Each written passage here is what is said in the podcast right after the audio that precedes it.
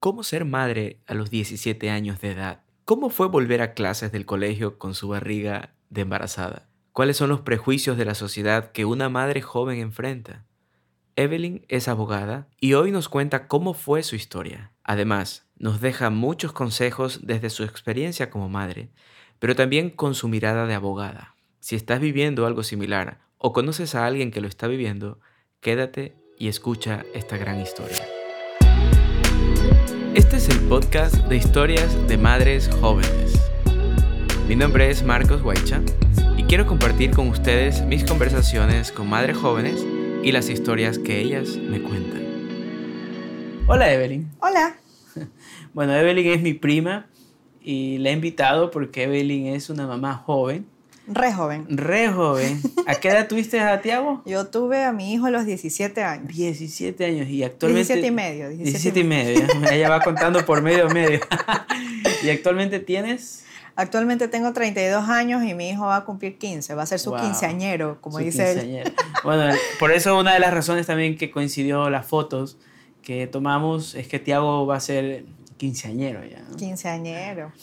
Bueno, tuviste a Tiago a tus 17 años y medio. Sí. Donde me muero por preguntarte, ¿qué has aprendido en todo este tiempo de ser mamá? Porque todavía eres joven. Claro, o sea, he aprendido demasiado. Mira, Vamos de, de, sería de atrás para adelante, no, de adelante para atrás sería, de ahora hacia el pasado. Como sea. Cuando, cuando yo fui a comprar mi carro, yo en ese entonces estaba trabajando bajo dependencia en una institución y tenía creo que una remuneración aceptable. Entonces eh, yo estaba preocupada porque yo pensaba que no me iban a dar el crédito por las cargas familiares que tenía, por tener un hijo. Y yo le comenté esto a la vendedora. Y la vendedora me dijo que era todo lo contrario, porque una persona con hijos cuida más su dinero que una persona que no tiene hijos y que incluso las concesionarias piensan en darle crédito más a un padre de familia, a una madre de familia, que a una persona soltera y joven que tal vez gane igual o más. Entonces, ¿qué me enseñó eso? ¿Qué me hizo darme cuenta? Que cuando tú tienes hijos, tú comienzas a ser más responsables. Claro. Ya, yo he escuchado a muchas personas que eh, bueno, enfrentan el tema de ser padres, estando casados o no casados, y los amigos o familiares comentan, chuta, pero ¿cómo va a ser padre? ¿Cómo va a ser madre si ahora no es responsable, no lava su plato, no nada? Pero el tema es que cuando tú tienes un hijo, es un amor que te mueve más allá, ya no solo eres tú, es tu hijo, y por tu hijo tú serías capaz de hacer cualquier cosa, de recoger la ropa, de meterla al tacho, de cocinar, de, de ser organizado, de ponerte horarios, ¿ya? En mi caso, yo desde pequeña eh, tuve mucha disciplina en mi casa. ¿Ya? Como sabrás, yo estudié prácticamente dos colegios al mismo tiempo. Entonces, en mi casa hubo mucho, mucho esto de la disciplina. Y estudiabas música a la vez, creo, ¿no? Sí, estudiaba música en un conservatorio y hacía pintura y estudiaba idiomas y muchas cosas. Gracias a Dios yo tuve una mamá muy estricta y un papá muy muy motivador, muy de apoyar, ¿no? Entonces yo sí puedo decir que yo aprendí la disciplina y no es que tenía esos problemas de que no cocinaba ni nada. Me enseñaron a valerme por mí misma desde pequeña y gracias a eso es que yo pude afrontar el tema también de tener a mi hijo, aparte que conté con el, apoyo de mi mamá. Sí. Eh, pero es durísimo, es durísimo. Eh, bueno, cuando yo quedé embarazada, eh, fue, fue complicado, obviamente, era, era menor de edad. claro, claro, a ver, ¿cómo? espera, hasta aquí lo que me has dicho, algo que me ha llamado la atención es que aun cuando no eres una persona completamente responsable por la edad, pero dado el amor de tu hijo, te toca aprender a ser responsable. Sabes que cuando yo, yo me enteré que estaba embarazada y todo, lo último que yo pensé es cómo voy a hacer. ¿Ah, sí? ¿Y qué pensaste cuando estabas embarazada? Que lo iba a hacer. Y punto, porque era mi hijo, porque es el amor más grande que uno puede tener y, y, si uno realmente se esfuerza en la vida, uno va a conseguir las cosas. O sea, ¿crees que probablemente tu formación bajo una disciplina durante toda tu niñez te ayuda a ver el mundo que cuando viene algo de sorpresa ya lo puedes diagramar. Esa es una. La otra es que, como tú sabrás, yo tuve un padre espectacular. Sí. Ya. O sea, toda la familia, todos los que conocieron, a mamá y papá, porque una persona muy carismática y todo. Pero algo que me quedaba muy grabado, porque yo me acuerdo cuando yo recién estaba en el conservatorio, o sea, yo veía que mis amigos jugaban y yo iba a clases. y que, no que mis amigos veían televisión y yo estaba haciendo deberes o, o practicando mi instrumento. Y obviamente como tú eres pequeño y no ves más allá y solo ves el momento y dices, chuta, ya no quiero seguir en esto, porque yo te quiero estar en esto, yo quiero socializar, yo quiero jugar. Y mi padre siempre me decía, todo lo bueno en la vida cuesta esfuerzo. Y Dios siempre recompensa el esfuerzo. Sí. ¿Ya?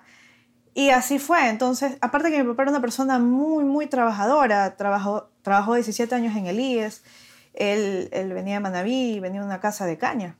Mm. Y él, bueno, con su carisma y, su inteligencia, logró venir acá a Guayaquil, estudiar, eh, entrar al IES, proveer a su familia. Eh, abrirse caminos.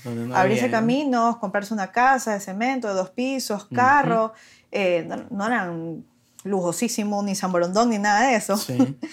Pero desde donde él salió, él tuvo un progreso muy importante. Entonces, Tal vez hubieron cosas que mi padre no me decía siempre, pero bastó el ejemplo. bastó, bastó ese ejemplo de entrega total y desinteresada del esfuerzo. Entonces, en mi mente, porque mi papá murió dos años antes de que nazca mío. Entonces, en mi mente siempre fue, yo lo mínimo que tengo que hacer es ser igual a mi papá. No puedo ser menos en cuanto al amor, entrega y esfuerzo por mis hijos. Y cuando me enteré que estaba embarazada y viendo la historia de mi papá y que él siempre me hablaba del esfuerzo y que Dios siempre opinaba del esfuerzo y que no me preocupara, yo me entregué como que a la providencia de Dios, del Señor, de, de saber de que si yo creía en Dios y que si yo me esforzaba y actuaba honestamente, los caminos se iban a abrir. Podías hacerlo. Ya, obviamente yo era menor de edad, mi mamá había quedado viuda, eh, mi mamá nunca había trabajado, o sea, sí trabajó cuando era joven y era no mi papá, pero luego acordaron de que ella iba a quedar en la casa y mi papá tenía su trabajo y de ahí, bueno, se dedicó ella a cuidarme y nunca más trabajó. Hasta que, bueno, mi papá justo antes de fallecer, unos 3, 4 años, eh, salió del IES por este tema del feriado bancario en el 99 y él se puso su propio negocio, ¿no? Él se dedicaba a tener un frigorífico, como una tienda, a la distribución de carnes, productos varios. Entonces, cuando mi papá falleció, mi mamá asumió eso y mamá hace mucho tiempo no trabajaba. Entonces, obviamente era una situación muy difícil para ella. Ya porque no estaba acostumbrada, por la pérdida de su esposo. Este, mi mamá siempre fue una persona muy dedicada y a la vez mi papá también, ¿no? Entonces, este tema de que vino mi hijo, estaba embarazada y, y bueno, sí me preguntaba, bueno, ¿cómo voy a hacer? En mi mente yo voy a trabajar y se acabó porque gracias a Dios mi padre me dio otra profesión, que es la música. Sí. ¿no? Y él siempre me decía, eh, la música te va a ayudar apenas tú te gradúes del colegio a trabajar y luego vas a trabajar de lo que te gradúas en la universidad. Y créeme que así fue. Tenías como recursos para cualquier etapa o circunstancia de la vida. Claro, y así fue. Y, y nació mi hijo y siempre me decían, cuando uno está con Dios, este, Dios te va a bendecir y nada te va a faltar yo no tenía plata, pero mi hijo cuando nació, este, tenía la ropa más cara de toda la vida, todo el mundo le regalaba, o sea, ese niño no le faltó nada, no le faltó ni medicina, ni comida, ni nada, nada, nada, absolutamente, este, mi hijo nació, pero lo que sí te voy a decir es que cuando nació, uno no, bueno, yo no tenía ni idea, pues no, no estaba preparada, yo di a luz, di a luz normal, salí el mismo día, ya estaba parada, llegué a la casa y yo pensaba que me iban a ayudar. Y en ese entonces vivía con mi mami y Fátima, nuestra prima, saliendo en la casa. Y es como que, ay, ya bueno, chao. Y todos se fueron a dormir. Y yo me quedé con ese bebé que a mí me da miedo de que, se fracturara la columna, que se desnucara. Porque eran tan, tan, tan débiles. Y cuando recién nacen te dicen que por todo se pueden morir. Claro. Ya, Me tocó aprender a cuidar a tu bebé en eso. Me tocó aprender porque uno nace sabiendo. Y el tema de no dormir nada. Wow. Oye, es que Primero cuando nacen tienes que darle de comer cada tres horas, porque si no les das de comer, se les baja el azúcar y se mueren. Sí. Así tal cual, ¿ya? Entonces, imagínate que darle de comer cada tres horas, el niño como que nace, está así, todo vulnerable, Solo media hora en que le des de comer, otra media hora en sacarle los gases, otra media hora en hacerlo dormir. No, no, no duermes para nada. ¿no? Y lo dejas dormido y tienes que andar desinfectando cosas y todo, desinfectando los biberones. En mi caso yo hice como que mixo, como que de lactar y el biberón, porque, bueno, yo tuve demasiada leche para de lactar, pero era tanta que el niño no la podía coger. Tenía que guardar en reserva. Tenía que guardar y el tema de guardarlo hizo que él se acostumbrara a solo a biberón y luego ya no quería prenderse a, a mí. Entonces Bueno, pero así sacándome, yo le di cuatro meses porque era mi responsabilidad. O sea, yo decía, yo le tengo que transmitir mis anticuerpos, ¿no? Y, pero era, imagínate, cada tres horas la misma rutina, sin contar que en, en esos lapsos, eh, en algún momento iba a hacer popó y tenía que cambiar el pañal. Claro. y tenías que, que, cambiarlo. Y ni bien ya terminabas todo, otra vez ya le tenías que dar de comer. Y así el primer mes, o sea, el primer mes no dormí nada. Yo me acuerdo que en la madrugada este, yo estaba tan cansada que me metí al baño y, como que temblaba del cansancio. Claro, Ya, así fue el primer mes y bueno, gracias a Dios, luego del primer mes, mi hijo durmió de largo. Porque, ya te dio un poco más de respiro, ¿no? Sí. Descanso. Lo bueno también es que yo durante el embarazo tuve bastante tiempo, porque obviamente estoy yo salí embarazada en sexto año de colegio, entonces lo que hice fue cambiar el colegio y graduarme, yo estudiaba ciclo coste, ¿no? Tú sabes que tú empiezas a estudiar en abril, mayo y terminas en Es diferente al calendario de la ya, Yo empecé a estudiar en marzo y terminé en junio. O sea, terminé el oh, año como que en tres meses porque en este colegio te permitía como que avanzar eh, las materias. perdón que te escarbe un poco más en esa parte, ¿no? En tu colegio. ¿Cómo fue esa eh, experiencia de que tus amigos se enteraran de que estabas embarazada. Eso fue otro tema, mira. Tus profesores. Yo toda la vida estudié en colegio católico, como se denomina colegio de monjas. Ya, ya. Ya, entonces, eh, en la situación en la que yo quedé embarazada, que, que, yo no es que estaba con el papá de mi hijo, que embarazada, y bueno, no, no hubo un entendimiento y no estábamos juntos, bueno. Sí. Dejemos una esa situación. Un poco madre soltera, ¿no? Claro, o sea, no digo que no haya tenido eh, el apoyo de mi papá, del, del, papá de mi hijo, sí, pero lo que digo es que no estábamos juntos. Y cuando tú quedas embarazada, y sobre todo a esa la gente te juzga mucho, primero, ¿quién es el papá? ¿Y por qué quedó embarazada y todo esto? Claro, como te atribuyen solo a ti la, la responsabilidad ah, claro, moral, ¿no? Y, y sumado al tema de que estás en un colegio de monjas, era solamente de mujeres. Eh, yo sabía, o sea, yo actualmente soy abogada, ¿no? Pero desde pequeña en ese entonces yo todavía no sabía que quería ser abogada, quería hacer algo como que periodismo o algo, o educación, pero yo siempre era como que es mi derecho y yo tenía mi idea que era mi derecho constitucional. que me permitan seguir estudiando en un colegio sin perjuicio que era religioso y que era mi derecho a no ser discriminada, a, a, a, no ser reprendida por no haber cumplido los mandamientos del Señor, por haber fallado, bueno, todo ese tipo de cosas. Sin embargo, este, yo había quedado embarazada joven, eh, era algo muy fuerte para mí no estar con el papá de mi hijo porque tú siempre dices, tienes sueños en la vida, ¿no? Eh, profesionales, voy a graduarme a la universidad, voy a hacer un máster, voy a hacer un PhD, este, personales, voy a cuidar de mi cuerpo, voy a hacer gimnasio, voy a estar súper bien y obviamente familiares, o sea, yo sí sentía que la vocación de mi vida era tener una familia. Entonces, al quedar embarazada y, y estar enfrentando la situación de que no estaba con el papá de mi hijo, eh, fue algo durísimo porque sentí que todo el sueño que yo había tenido en mi vida, lo que yo me había fijado, porque cuando uno es joven uno se fija sueños y uno piensa que lo va a lograr todo. Con el ímpetu de la juventud, o sea, soy yo y el mundo, y yo lo voy a lograr todo y no me importa el resto. Uno es así cuando es joven, ¿no? Entonces, ese sueño se cayó y créeme que para mí fue lo peor. Yo entré en depresión, no tienes idea. Wow, y Claro, obviamente tuviste un cambio de, eh, en ¿Sabes tu vida. que yo me sentía hasta culpable de no poderle dar una familia a mi hijo? Ya, porque eh, yo decía, no, chuta, cuando él crezca, él va a ir a la escuela y él se va a sentir diferente, porque no tiene una familia eh, tradicional o como se, se, suele llamar, ¿no? y eso va a ser un problema, soy diferente a los demás, era jovencita, eh, yo sentía, obviamente que tú estás en la plena edad que necesitas afecto o quieres tener una relación y para mí también eso se terminó, ¿no? Porque quedé embarazada y obviamente no iba a estar con nadie y una vez que di a luz, eh, mi hijo estaba de meses, tampoco iba a estar con nadie y a los, cuando Teo tenía cuatro meses, este, yo empecé a ir a la universidad porque cuando Teo tenía cuatro meses más o menos, mis compañeras del colegio se habían graduado, me habían entrado a la universidad y yo entré.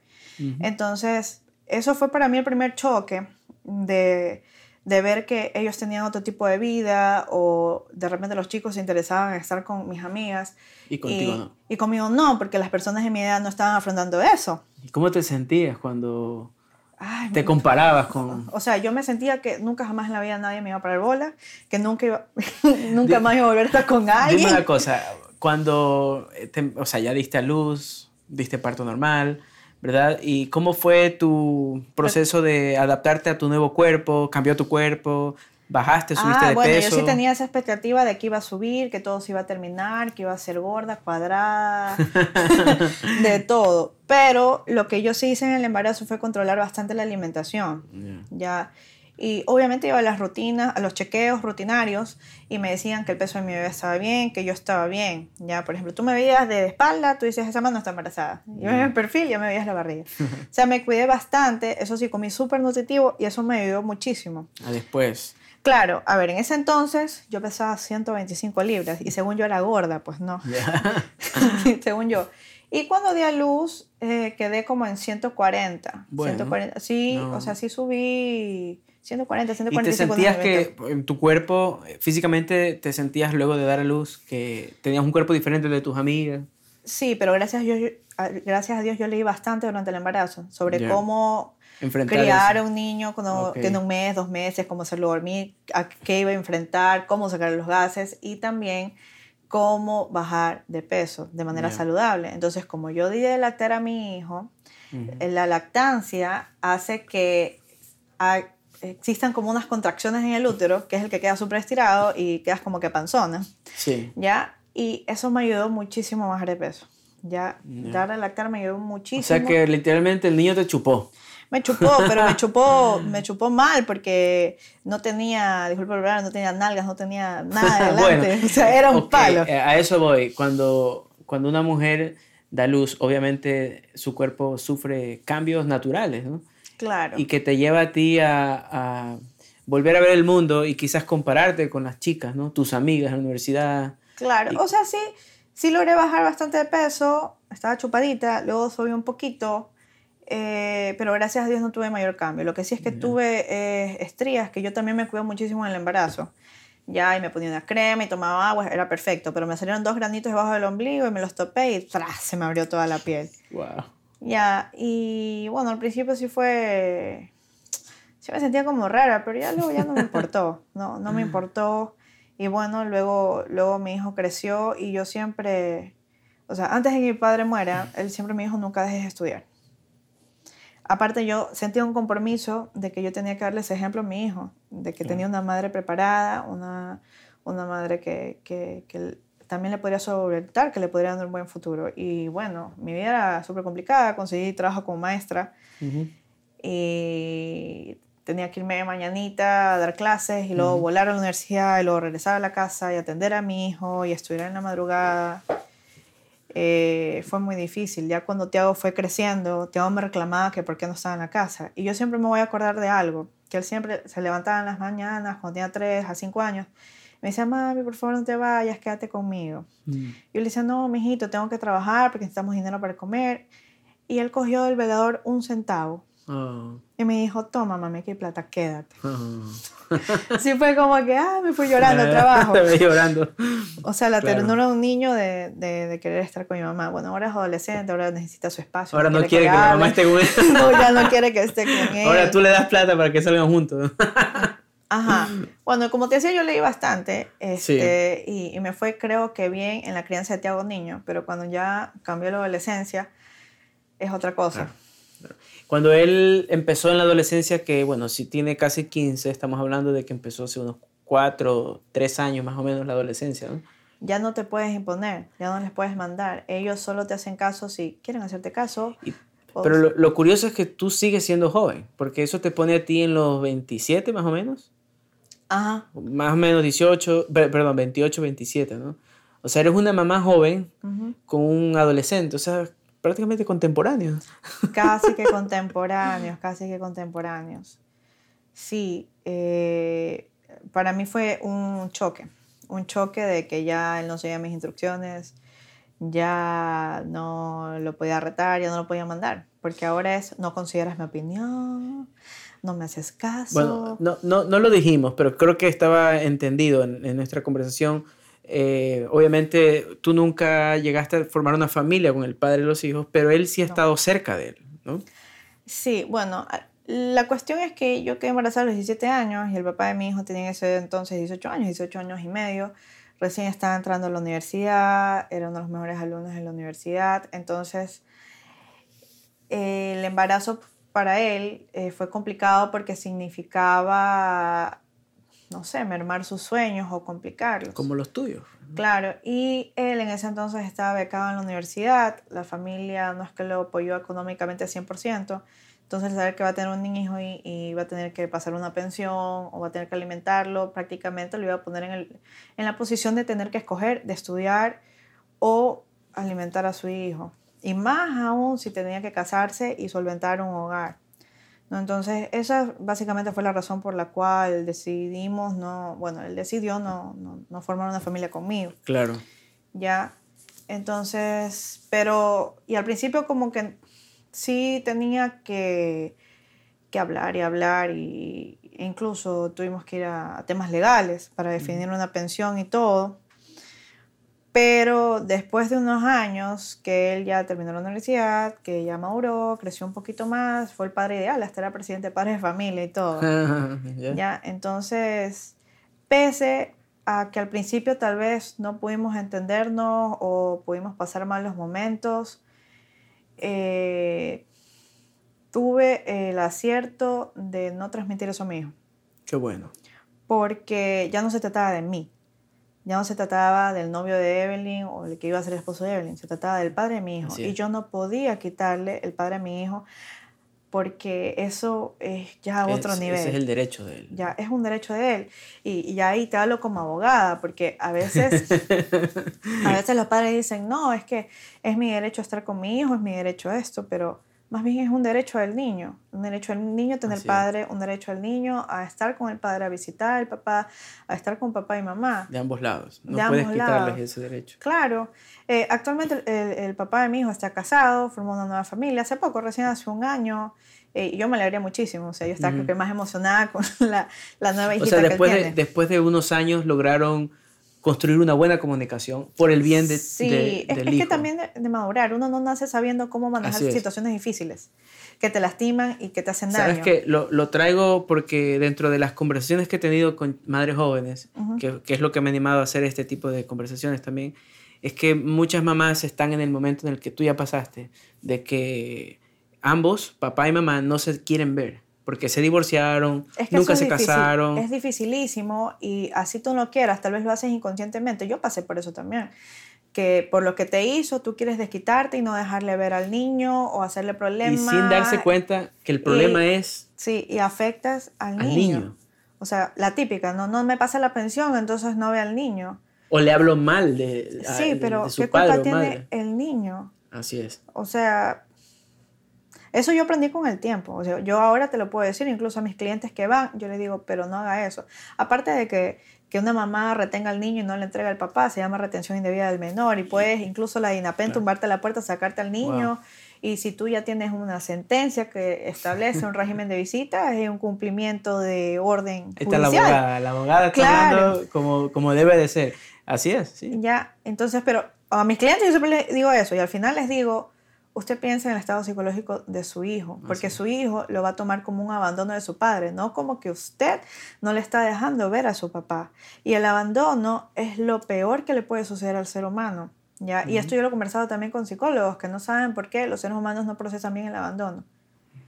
De, de estar aislados de sus papás, de sus mamás, de no Sí. recibir atención. Y que eso cree, o sea, nos marca, ¿no? Desde Ya, pequeño. entonces uno, cuando está muy- el más pequeño el niño, el niño tal vez no reclama, no verbaliza, no dice, pero todo eso va guardando en el subconsciente, que luego cuando crece te lo sacan en cara y vienen los traumas Ujú. psicológicos y las inversiones millonarias en psicólogos y tantas cosas. A mí me tocó, a mí me tocó Sí. llevar a mi hijo psicólogo porque por todas estas situaciones que te, dijo, que, que te dije, que alguna vez no los manejé con la madurez, pero es que uno no nace sabiendo cómo manejar entonces, esto. Entonces, Evelyn, imagínate que hay una Evelyn que está ingresando en este proceso. Una chica, ya pongámosle el nombre que sea, que acabó de quedarse embarazada, tiene 19, 20 años.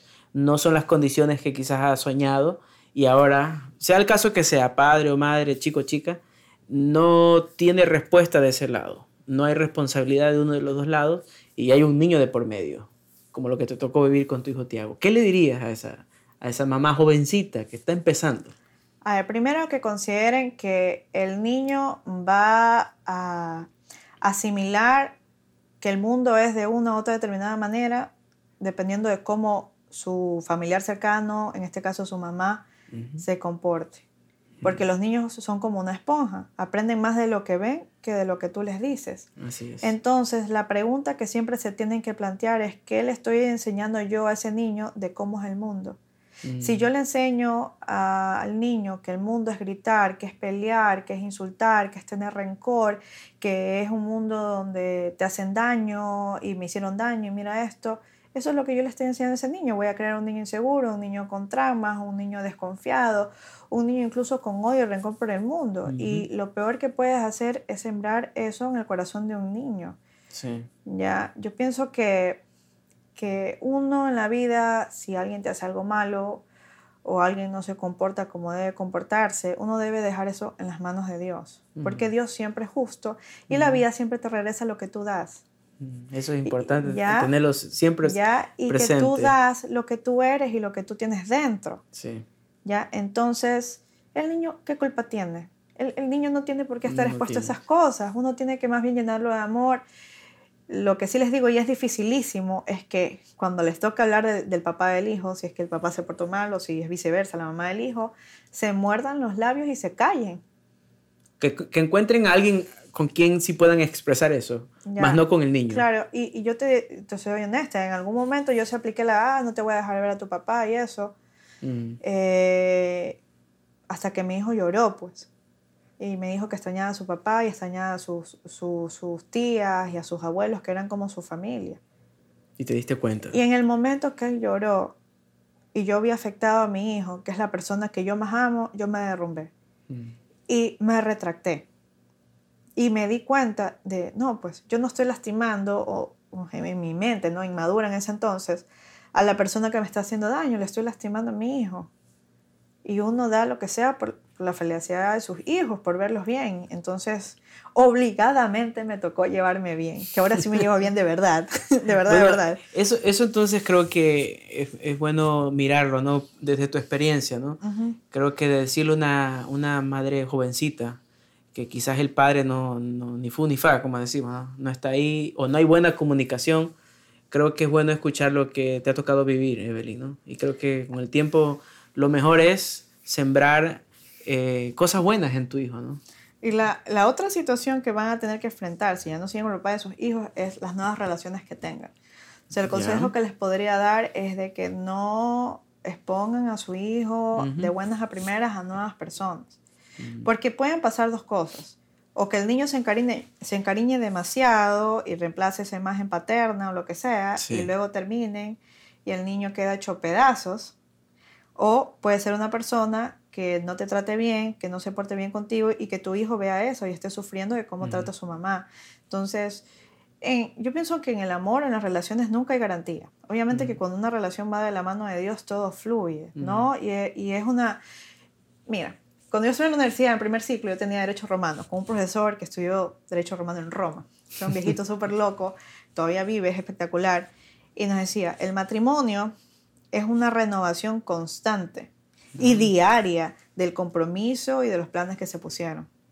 Ya puede ser que hayas tenido cinco años bien y si cinco y un día ya no lo quisiste hacer, ya eso se va detrimentando, ¿no? Sí. Entonces, nunca hay garantías en una relación. Este, yo pienso que las personas deberían venir como que con cortos así, con trailers, como las películas, de todos los problemas psicológicos y traumas familiares. Como un currículum ahí, ¿no? Claro, decir como que no, no te metas con esta persona, si te vas a meter, mira esto, pero uno nunca sabe. Entonces, ¿tú qué vas a saber qué traumas tiene esa persona o qué malas costumbres? Porque a veces no es culpa también de las personas, sino del entorno familiar que vienen o las situaciones que hayan vivido, la cultura, lo que sea.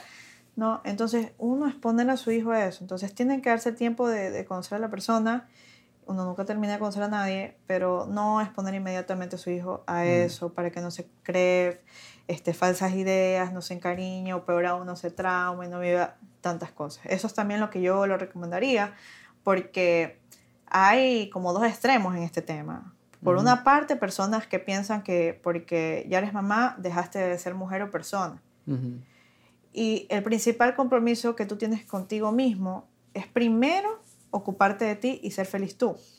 Porque si tú no eres feliz o si tú no estás en paz, en armonía, ¿qué imagen le puedes dar a tu hijo? Sí. ¿Ya? ¿O qué tú le puedes dar a tu hijo si tú no estás bien? Hay personas que tienen depresión, hay personas que la pasan mal. Es tu obligación tratar de atender esas cosas. Sí. Bueno, se me ocurrió una pregunta que, que la rescato de lo que me estabas diciendo. Este, madre joven, con nuevas experiencias. Probablemente tuviste eh, malas experiencias de, de chicos que pensaron que quizás era mucho más fácil acercarte a ti porque ya eras madre. Ah, eso sí, pero más que, más que los chicos, las suegras. ¿Ah, sí? ¿Cómo es eso? Porque obviamente toda madre quiere para su hijo una, una, no sé, pues una princesa, una niña, no sé, pues como se dice vulgarmente en Guayaquil, una niña coco. ya, ok, que no haya tenido... Que no haya tenido... Este, Relaciones y mucho menos un niño, ¿no? Entonces lo primero que piensan es que tú buscas un hombre para que te mantengan el hijo, para que te mm. mantengan a ti, para que te den plata. Y para mí eso era insultante porque yo siempre fui a, me, acostumbraron a ganarme las cosas por mí mismo. Yo este, a esa edad, a pesar de la edad que tenía, cuando yo empecé a trabajar 18 años, eh, gracias a Dios yo conseguí un buen trabajo, un colegio, incluso hasta era de jefe de área, de, del área de, de cultura estética y ganaba a veces hasta más que los maestros que ya tenía muchos años. ¿no? Entonces, yo no necesitaba que nadie me mantenga. Entonces, en primer lugar, para mí era denigrante que una persona piense eso, o que la mamá de la persona con la que esté saliendo o que haya tenido una relación piense que yo busco a su hijo para que me mantenga a mí, a, a mí o lo que sea. Eso es lo primero, que piensan que... Qué feo, qué feo, ¿no? Ya, ser estigmatizada. No había pensado en eso. Mi pregunta no creo que me iba a llevar a eso. Más bien me iba a decir, sí, los chicos querían, pensaban que conmigo era fácil tener más cosas, ¿no? pero que, que te hayas tocado vivir esto de las suegras, entre comillas, ¿no? Pero de pensar de que, bueno, esta chica lo que quiere es un padre para el hijo, ¿no? Qué feo, es, ¿no? Lo, es lo primero que piensan. Y por último, ya si, si la persona con la que estás te hace respetar, ¿no? Le dice, no, yo estoy con ella, la amo, lo que sea. Eh, como que se hacen a la vista gorda, pero yo sentía a veces como que me miraban por el hombro o como que... Te llevabas esas malas caras. Como que, que no era suficiente o como que no era lo que ellos deseaban. Y es turro porque pienso que todas las personas somos iguales en dignidad y derechos y todo, ¿no? Así es. ¿Ya? Entonces, ¿por qué yo voy a ser menos que otra persona? Porque tengo un hijo. Claro. O el típico comentario de los amigos de, ay, no, y, uy, con esa man, y tiene un hijo, qué lámpara. es como que lo peor que les puede pasar es meterse con una man que tiene hijos, o chuta, pero tú te puedes conseguir algo mejor. O sea, Así. te puedes conseguir algo mejor. Entonces, ¿eso en qué lugar me deja? En el peor. en el peor, y cuando es todo lo contrario, porque de repente tú te topas con una persona que tiene experiencia, que ya sabe cómo crear un hijo, que es responsable, que es trabajadora, que te va a tomar en serio. Bueno, no sé, pues hay personas y personas. Hay personas que tienen uno, dos, tres hijos y siguen en la grillería y no les importa y, hasta les ven la cara, porque está la otra parte, cuando los hombres se enamoran y hasta le compran la leche, los pañales al niño y esa persona anda con uno y con otro. No, pero, pero no, no era mi caso, no. Yo siempre he tenido como que expectativas en mi vida de estudiar, de valerme por mí mismo, de crecer. Entonces yo siempre he querido que alguien que esté a mi lado, mínimo tiene que ser pilas, buena persona eh, y, y, tener también esas metas. Pero así como que hayan pensado, es que, ¿sabes que También ya es de la personalidad de uno. A mí me vale que piense lo que le dé la gana, porque a la final no les voy a dar chance y se acabó el problema. Claro, también está eh, tu temperamento ahí, ¿no? Como un escudo protector.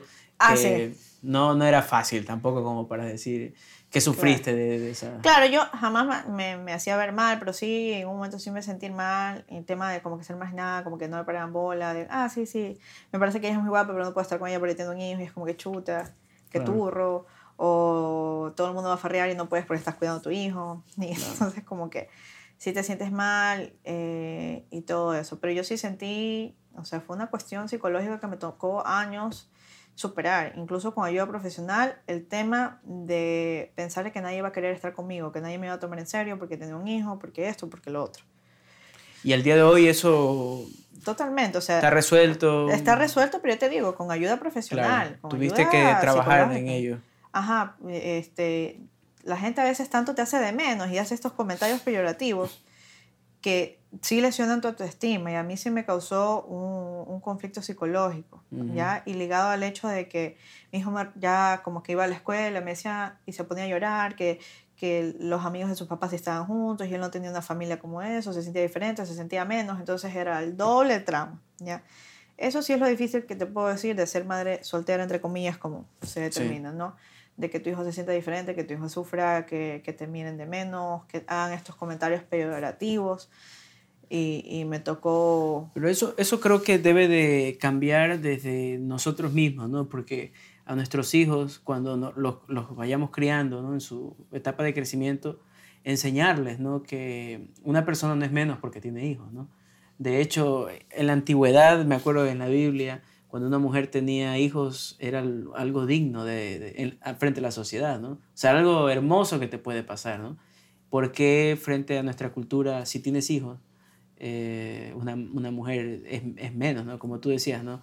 Es que se merece algo mejor, ¿no? Lamentablemente, nuestra cultura es hipermachista todavía. ¿ya? Y así tú realmente, lo que me he dado cuenta, ¿no? Si algunas personas no piensan así, como que súper machistas y eso, pero intentan pertenecer a un grupo o ser tomado en cuenta y a veces como que te tienes que adaptar a lo que otro diga, a lo que otro piense para no ser excluido. Así es. Entonces comienzan a hacerse marginadores y, también maltratadores, porque al final es un maltrato que te hacen. Sí. Bueno, me, me hace pensar bastante también, Evelyn, el, el momento en que, insisto, una chica de tu edad, 17 años, en el momento que estuviste embarazada, eh, probablemente no se esté tomando las cosas tan en serio y no sepa que está jugando en terrenos difíciles. Por ejemplo, tiene una vida sexual activa con 17, 16, 18 años y piensa que lo puede resolver eh, con métodos anticonceptivos. Eh, tú pasaste un camino que te ha dejado muy buenas experiencias. ¿Qué le dirías a esa muchacha que, y a ese chico también? Pienso mujer porque eres mujer, ¿no? Pero ¿qué le dirías a esa muchacha que tiene 17 años, que tiene sueños, anhelos y que probablemente esté por tener un hijo a esa edad? Que no sientan vergüenza en buscar ayuda profesional para la planificación sexual y reproductiva. Ok. Ya, y cuando yo salí embarazada, yo me hice entender en a profe, ya. Esto no está pagado, no es una publicidad pagada. Ya este, y ahí yo me enteré, ya estando embarazada, que a profe ofrecía programas para adolescentes para ayudarles a determinar, en el caso de las mujeres, cuál era el anticonceptivo idóneo para su edad, para su cuerpo, de que nadie los iba a tratar mal, porque cuando uno tiene esa edad, uno, oye, hasta para ir a la farmacia comprar una prueba de embarazo o un condón o una pastilla, te da vergüenza y muchas veces no lo haces por vergüenza y quedas embarazada. Mm. Y lo ideal a esa edad es que si ya estás en ese terreno, erróneo o no, pero de manera objetiva, lo que se tiene que hacer es ir a profe, o sea... Buscar orientación, buscar educación. Buscar orientación, así tengas el apoyo ¿no? de, de tus padres, para poder prevenir estas situaciones y que no se vean mermados tus sueños. O sea, igual los vas a poder cumplir, pero, va a ser mucho más complejo y no todos los pueden lograr. Ahora, Evelyn, ¿qué le dirías a los padres de una chica que está pues teniendo relaciones con su novio? Y viene ya Evelyn, abogada, más que abogada, mamá, que está viendo una jovencita que, bueno, está pues haciendo su vida, siendo jovencita, ¿no? Sabes que cuando yo estaba en el colegio, tenía una súper buena profesora que daba biología, es doctora, y, y, bueno, yo la aprecio muchísimo porque ella cuando se enteró que yo iba a estudiar Derecho me regaló toda una biblioteca de Derecho porque justamente su mamita había fallecido un, tiempo antes, pero pensó en mí y, me lo regaló. Te regaló unos libros. Pero siempre me voy a acordar algo que ella dijo en clases. Estando en un colegio de monjas, ¿no? Que era complicado decir eso. Dice, a ver, chicas, yo les voy a decir la plena. Aquí el problema no es tanto que, que, tengan relaciones sexuales o que queden embarazadas. El problema realmente eh, son las enfermedades venéreas, pues. Y por eso se preocupan los padres, más allá de que si su hija es o no es virgen. O sea, ese no es el mayor problema, porque cuando uno es adolescente, es, es medio imprudente, por decirlo de alguna manera, ya, y piensa que los padres están ahí para retarte y porque te quieren fregar la villa y todo eso, y que, que, son anticuados, que, ah, que sí, solamente porque ya no voy a hacer coco y que ni sé qué, que ni sé cuánto. Pero, o sea, ella nos hizo entender que realmente el problema uno, obviamente, es el embarazo y todo lo que viene, con ello, porque no se trata ya solo de ti, sino de un niño, y el tema de las enfermedades venéreas no sabes a qué te expones realmente. No sabes a qué te expones. O sea, el problema no es solamente quedar embarazada y no ponerte condón. El problema es las enfermedades venéreas. Imagínate que con 16, 17 años te puedes quedar con sida, sífilis y tantas cosas que incluso te podrías contagiar a tu familia por no tener un manejo adecuado de, de, de la salubridad en casa, compartir un baño, no sé. Enteramente educación enteramente educación y que pierdan la vergüenza. Y de que, y, y, de que si ya se van a, a, poner a hacer ese tipo de cosas y van a tomar esa decisión eh, sin el consentimiento de sus padres y sin el conocimiento de sus padres, que al menos tengan la responsabilidad de ir a, a pedir una consulta al profe y, y, cuidarse. O sea, no les va a hacer... O sea, ya sí, claro, es verdad. Mira, yo he conocido eh, quizás padres de mi edad más o menos que no quieren tocar ese tema con los hijos es que sabes que eso es un error, ¿ya? Eso es un error porque a la final eso va a pasar. Uno le puede dar toda la educación a sus hijos, les puede dar todas las explicaciones, pero uno no va a estar ahí para, para evitar que se baje el cierre, como se dice normalmente. Uno no va a estar ahí, uno tiene que preparar a sus hijos para la vida. Uno no puede tener una cápsula porque la represión es lo peor que le puedes hacer a un menor. Ya te lo digo por experiencia propia y te lo digo también como educadora, que alguna me capacitaron y, y, nos hicieron Hay que prepararlos para la vida. Uno tiene que prepararlos para la vida y, por ejemplo, en mi caso personal, yo he sido sumamente, y eso es lo bueno de, ser casi que contemporáneos. Yo siempre le voy diciendo a Tiago como que, ah, que sí, que esos niños de ahora que tienen relaciones, y, sea, y Tiago, mi hijo, me dice, como que, ah, pero usan condón. Y yo le digo, ah, y si sabes que con el condón la gente también queda embarazada. Y si sabes que no, me dijo, sí, sí, es verdad. No, o sea, él... O sea, tratas de conversar con él de ese tema. No, de una. Mira, él me contó, hace un rato estábamos hablando del tema de las plumas de colores, pero este es el tema. Cuando mi hijo estaba en octavo año básica, llegó de su colegio y me dijo, mami, no sabes lo que pasó. lo que pasa es que vamos a ponerle un nombre. Pepito le dijo a Pepita, este, le mandó una, una carta bien bonita con unas plumas súper caras de colores, de brillitos, yo qué sé. Y le había dicho, me gustas, vamos a tener sexo en el baño y a cambio te doy mis plumas de colores. Uf.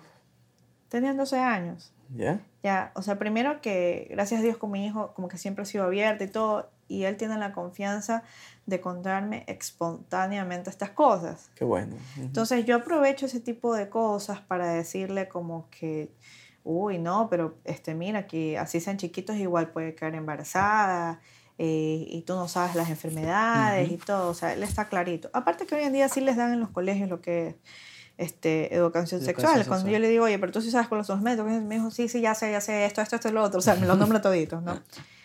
Y yo le digo, bueno, él siempre también como que ahora de grande me calcula qué fecha quedé embarazada y que, ah, que, que, que porque me tuviste joven y no planificaste tu familia. no, ni siquiera sus preguntas, sus afirmaciones de que, ah, que tú, tú debiste haber sido más madura, tú debiste haber planificado mejor las cosas, tú debiste haber planificado esa familia. Yo no quiero dar eso a mis hijos, eso es lo que él me dice. Yo no quiero que mis hijos pasen por esto, que sufran y eso responde a una decisión, pero así las palabras de él, ¿no? una decisión. Entonces me dijo, yo no soy como esa gente madura que anda pensando en tener relaciones o vacilando todo el mundo, con todo el mundo, este, no estoy de acuerdo con la gente grilla y yo sé que la gente queda embarazada, bueno, o sea, él la tiene clarita, bueno, es mi caso personal. Aunque igual yo soy consciente de que los hijos no siempre te van a decir todo y que las personas de su edad pueden ya estar haciendo otras cosas, pero yo no lo voy a poder evitar, si sucede, sucede. Pero lo que yo sí le puedo decir es advertirle y sobre todo darles apoyo, porque esa es otra. Hay personas que eh, padres que cuando sus hijos quedan embarazadas, pues sus hijas quedan embarazadas o su hijo deja embarazada a alguien y son menores de edad, eh, algunos los botan de la casa. y, les, y les dan la espalda. Y eso es lo peor que puedes hacer. O sea, yo no digo que tengas que, como se dice comúnmente, solaparlo, hacerle las cosas, pero al menos ayudarlo, pues, ¿no? Y si tú amas a tu hijo, que es chévere, que se esfuerce, que trabaje, que aporte para la nueva vida, pero apoyarlo pues también en la universidad para que pueda superarse y pueda haber una buena familia. Así es. O sea, nadie está libre de errores. O sea, me parece lo peor que alguien le dé la espalda o que piensa que esa es la manera correcta. Eh, pienso que no somos nadie para juzgar a nadie, para tirar la piedra, ni nada. Estamos para ayudar, más que para... Estamos para ayudar y, y, sí, la sociedad te juzga, la familia incluso te juzga, hace comentarios. Eh, yo imagino, bueno, ahora que he crecido me doy cuenta, ¿no? El rol de padre, ¿no? Porque lo primero que la gente te dice es que tú fallaste como padre porque tu hija salió embarazada. Sí, tendemos a buscar culpables, ¿no? Ya, y sienten vergüenza y todo, entonces como que eh, claro. Creo que en, esa parte como padres nos toca, eh, bueno, yo todavía no soy padre, pero cuando sea padre ya me estoy mentalizando, ¿no? Preparando psicológicamente, de que me he dado cuenta de que los niños, los chicos, ya tienen un eh, acercamiento al menos teórico del tema sexual desde muy tempranos. Es que ahora todo es muy explícito, todo está en internet. Por ejemplo, escuchas niños de 5 años, 6 años decir que están enamorados de un, un, dibujito que ven, de una niña o niño, sea el caso, que les gusta, ¿no? Entonces ya eh, Internet nos abre una puerta a que ellos aprendan más Oye, rápido. Incluso ahora los libros de los niños chiquitos dicen los niños tienen pene, las niñas tienen vagina.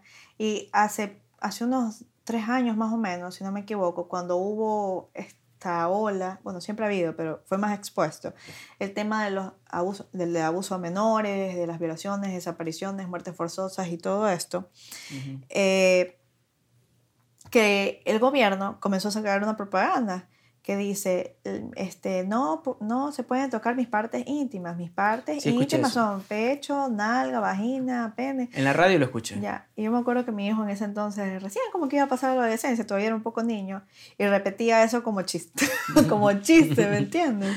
Pero sea lo que sea, es súper bueno, porque los niños por chiste o lo que sea, se lo graban y ya saben que nadie puede tocar esa eh, Entonces creo que es importante... Eh, a los niños hablarles desde lo, desde que, no sé, pues desde muy temprano sobre este tema de sexualidad y prepararlos para que... Yo creo que más allá de hablarles del tema de sexualidad, no poner como que ese tabú. Como un tabú. Como esa barrera, como que es algo prohibido o como que es algo malo. Bueno, y pasa, creo que pasa también que el papá en ese momento no recibió la educación de sus padres y por eso se encuentra sin herramientas, ¿no? O sin forma de conectar con su hijo, ¿no? ¿Sabes Por vergüenza. Eso le, pasa, eso le pasa a los maestros y a los padres. Sí, ¿verdad?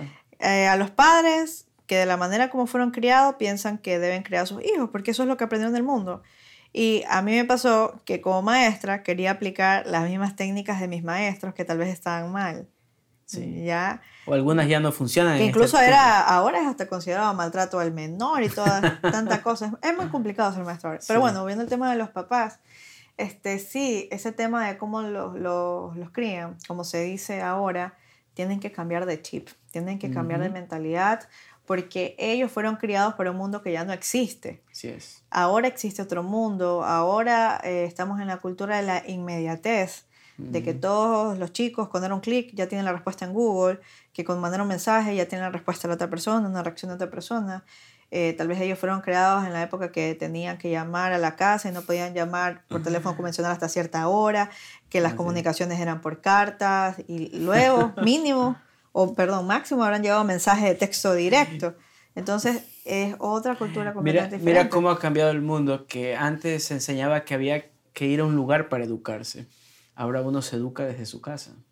Y por ende, en la puerta que abre esa educación desde tu casa, debido a la pandemia, eh, abre un montón de portales más, ¿no? Donde tú puedes educarte no solamente en el tema sexual, sea correcto o incorrecto, sino en cualquier otra cosa, ¿no? Que tú quieras prepararte, ¿no? Puedes sacar maestrías, puedes seguir estudiando, eh, averiguar cosas, ser autodidacta. El mundo definitivamente no es el mismo que hace unos 20 años atrás o 30 años por una parte las herramientas tecnológicas ¿no? que ahora tenemos y por otra parte es la perspectiva que se tenía de la educación o cómo debería ser la educación. Antes se tenía la perspectiva de que el maestro era la majestad de la cátedra y que solo por él, Ajá, él tenía el conocimiento y que el conocimiento ocurría en el estudiante porque él lo hacía posible. Pero ahora, en términos educativos, entiendes de que simplemente el maestro es un mediador del conocimiento y que el conocimiento es un proceso interno, no externo, que no depende... Sí, no, me no, es, el mago de Aladino que te da algo, ¿no? No, sino es la propia persona que desde adentro hace un proceso cognitivo o el que corresponda para manejar ese conocimiento y que el maestro solo te ayuda a manejar el conocimiento que está ahí. Por eso que ahora creo que el, YouTube, estas plataformas encuentran un espacio donde el que enseña se convierte no como el dios del Olimpo, desde arriba, que entrega algo, sino como quien acompaña en el proceso, en el proceso de claro, Actualmente no es que el maestro está arriba, como era antes, o el estudiante está arriba, como es ahora el extremo de que, ay, pobrecito el estudiante, o te demando, y tanta cosa. Eh, lo que está en el centro es el conocimiento, es con lo que se trabaja, se maneja, todos están al mismo nivel. Así es, que somos iguales. Claro, nadie está arriba de nadie. Por ejemplo, es una realidad del país que los maestros fiscales pasan cosas horribles. Yo sé que han habido muchos abusos, muchas cuestiones eh, para los menores, pero también viene la otra parte, pues. Por cualquier cosita, los papás te ponen una denuncia en el distrito.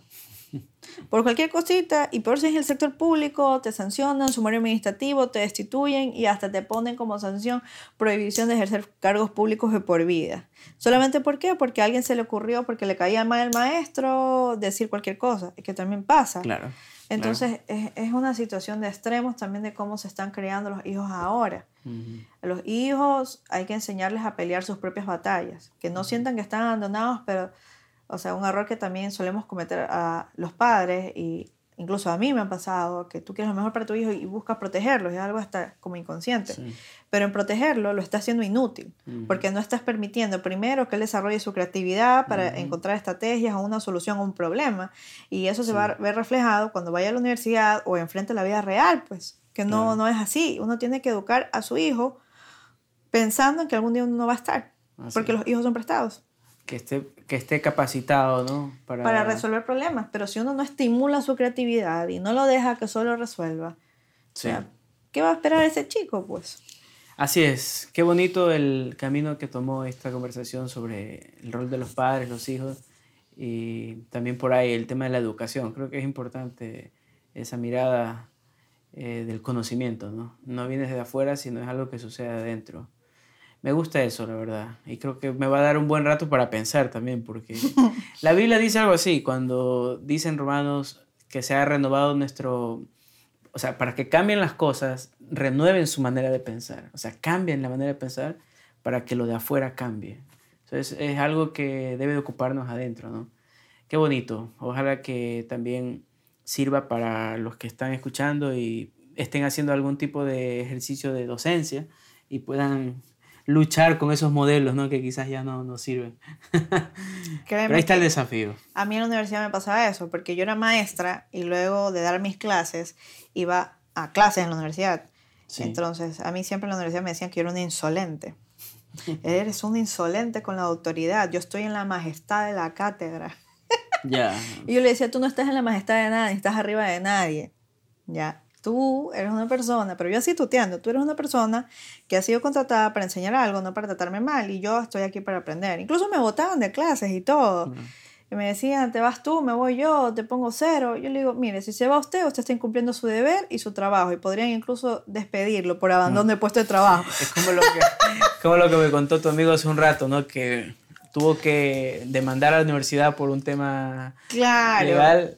Eh, o sea, qué mejor currículum o qué mejor eh, presentación de que ha sido un buen estudiante que logró llevar un caso ese de man, este, por eso es amigo mío, ¿no? Tengo un en común. y ganó el, el juicio. Mira que él tenía clases con el abogado de la universidad. Él tuvo la audiencia de acción de protección el día antes del examen. Ganó y el día siguiente tuvo examen. Imagínate tú tener que enfrentarte no solo a la universidad, sino a tu profesor que pero te puede dejar. pero fue un buen profesor. Sí, fue un buen Porque el alumno le ganó, entonces fue un buen profesor. no sé si lo. Le ganó, bueno, para los que no, para los que están escuchando y no conocen la historia, básicamente el alumno tuvo que hacer una demanda, ¿no? Por algo injusto que vivió. Ya, el tema era el siguiente. El tema era que cuando este, la gente entró a la universidad en ese año, en ese tiempo, no te exigían hacer tesis para graduarte. Sí. Pero luego cambió la malla y de manera retroactiva le aplicaron una ley posterior. Es decir, en lo posterior eh, dijeron sí se requiere hacer tesis y le aplicaron eso a gente que entró con otros derechos, con otras leyes. Entonces, esa fue la pelea que él tuvo, fue la que ganó y logró que como 400, 600 personas no hicieran tesis. ¿Qué mejor tesis que demandar, o sea, que poner en práctica lo que has estudiado. Y, ganó. Claro, y en mi caso yo viví algo similar, porque yo estudiamos en una universidad privada, que no puedo decir el nombre. ya. Pero que queda aquí en... Pero que queda... ya, ya. por el norte. ya, este, y de ahí yo me tuve que ir a una universidad pública. Y en la universidad pública, bueno, me trataron súper mal, me perdían las notas, este, incluso me amenazaron que me iban a perder todo mi expediente. Entonces yo, yo la tuve que luchar. Yo, yo me gradué a punta de demandas y acción de protección. Y ya la última que íbamos a poner eran 400 personas que nos querían bajar la nota del título y no nos querían poner el título. Bueno, un sinnúmero de cosas, ¿no? Pero son aprendizajes que te quedan. Yo, en su momento, cuando pasaba todo eso en la universidad y que tenía un hijo que me reclamaba en la casa que porque no iba, y yo estaba luchando para graduarme, este, eh, decía, ¿por qué me pasa esto aquí, aquí en la vida? ¿Por qué es tan injusto? Dios, dime por qué. Pero ahora, en mi profesión, las personas me buscan para que les ayude a solucionar ese tipo de problemas. Ahora yo sé cómo defenderme de las instituciones públicas que obran mal. Ya sé cuál es la estrategia, ya sé cómo se duermen. Bueno, bueno, bueno. Eso, muchas cosas. Aquí, aquí yo creo que vale decir algo. Este, Evelyn, Ah, si alguien quisiera de pronto contactarse contigo, ¿no? Porque no solamente tiene un tema que no sabe cómo resolver, una demanda, o quisiera también alguna asesoría o alguna orientación con el tema de, de que es, el padre de los hijos no quiere responder, cómo, por, cuál es la vía, divorcio, lo que sea. El tema de las universidades también. Uf. ¿Cómo, ¿Cómo alguien puede contactarse contigo? Comunicarse, contactarse contigo. Pueden comunicarse conmigo al 097-996-2225. Parece Radio AM, ¿eh? Radio AM, 83 así. Ok, ese es tu número de contacto, ¿no? ¿Cómo es? ¿Cero? 097-996-2225. y tal vez en, redes sociales, Instagram, Facebook. Abogada Evelyn Lord. Evelyn con Y, Evelyn Loor. Ajá, abogada Evelyn Loor. Pueden contactarse contigo. Eh, yo la recomiendo, es mi, no por ser mi prima, pero sí. De hecho, yo le he hecho varias consultas ya y, me ha gustado bastante la orientación que me da. Y hemos hecho algunas cosas ya fusionados, ¿no? El tema de las fotos que hicimos también. Ah, sí, sí, sí. Pero bueno, eh, me ha gustado conversar contigo, Evelyn. Eh, no conocía muchos detalles de tu proceso de embarazo, de, tu mi vida. Sí, de tu vida. No recordaba que había sido madre a los... Ah, bueno, que quedaste embarazada a los 17 ¿Y años. ¿Qué recordabas? No, que habías tenido hijos, sí, cuando fuiste jovencita, pero me, me, había olvidado de los detalles. No sabía que eras los 17 y medio. 17 y medio. O sea, eras una, era, bueno, ya eras una mujer, pero la cédula decía que era menor de edad. Correcto. Bueno, eh, espero que alguien que escuche esto le esté sirviendo recibir tu experiencia. Y, Espero que así sea. Y que pueda hacer correctivos o tiene los contactos y consultarte como, como lo hiciste, ¿no? Si, si quisieran hacerlo, ¿no? Eh, así que Evelyn, muchas gracias y, y, bueno, que los que vengan adelante, ¿no? Que el Señor te siga ayudando. Creo que tus padres te han dejado una buena herencia, que es el, formarte. Harto billete, no mentira. Ah, el billete se acaba. Mañana una mala jugada se fue. Pero en cambio, ese deseo de formarte creo que te hace relevante a cualquier etapa del mundo, porque el mundo cambia. Pero el seguir estudiando te prepara para lo que venga. Así que Evelyn, que te vaya muy bien, que ganes muchos más casos, que, bueno, que Dios te bendiga siempre y puedas cumplir los deseos de tu corazón. Amén. Gracias, Evelyn. De nada.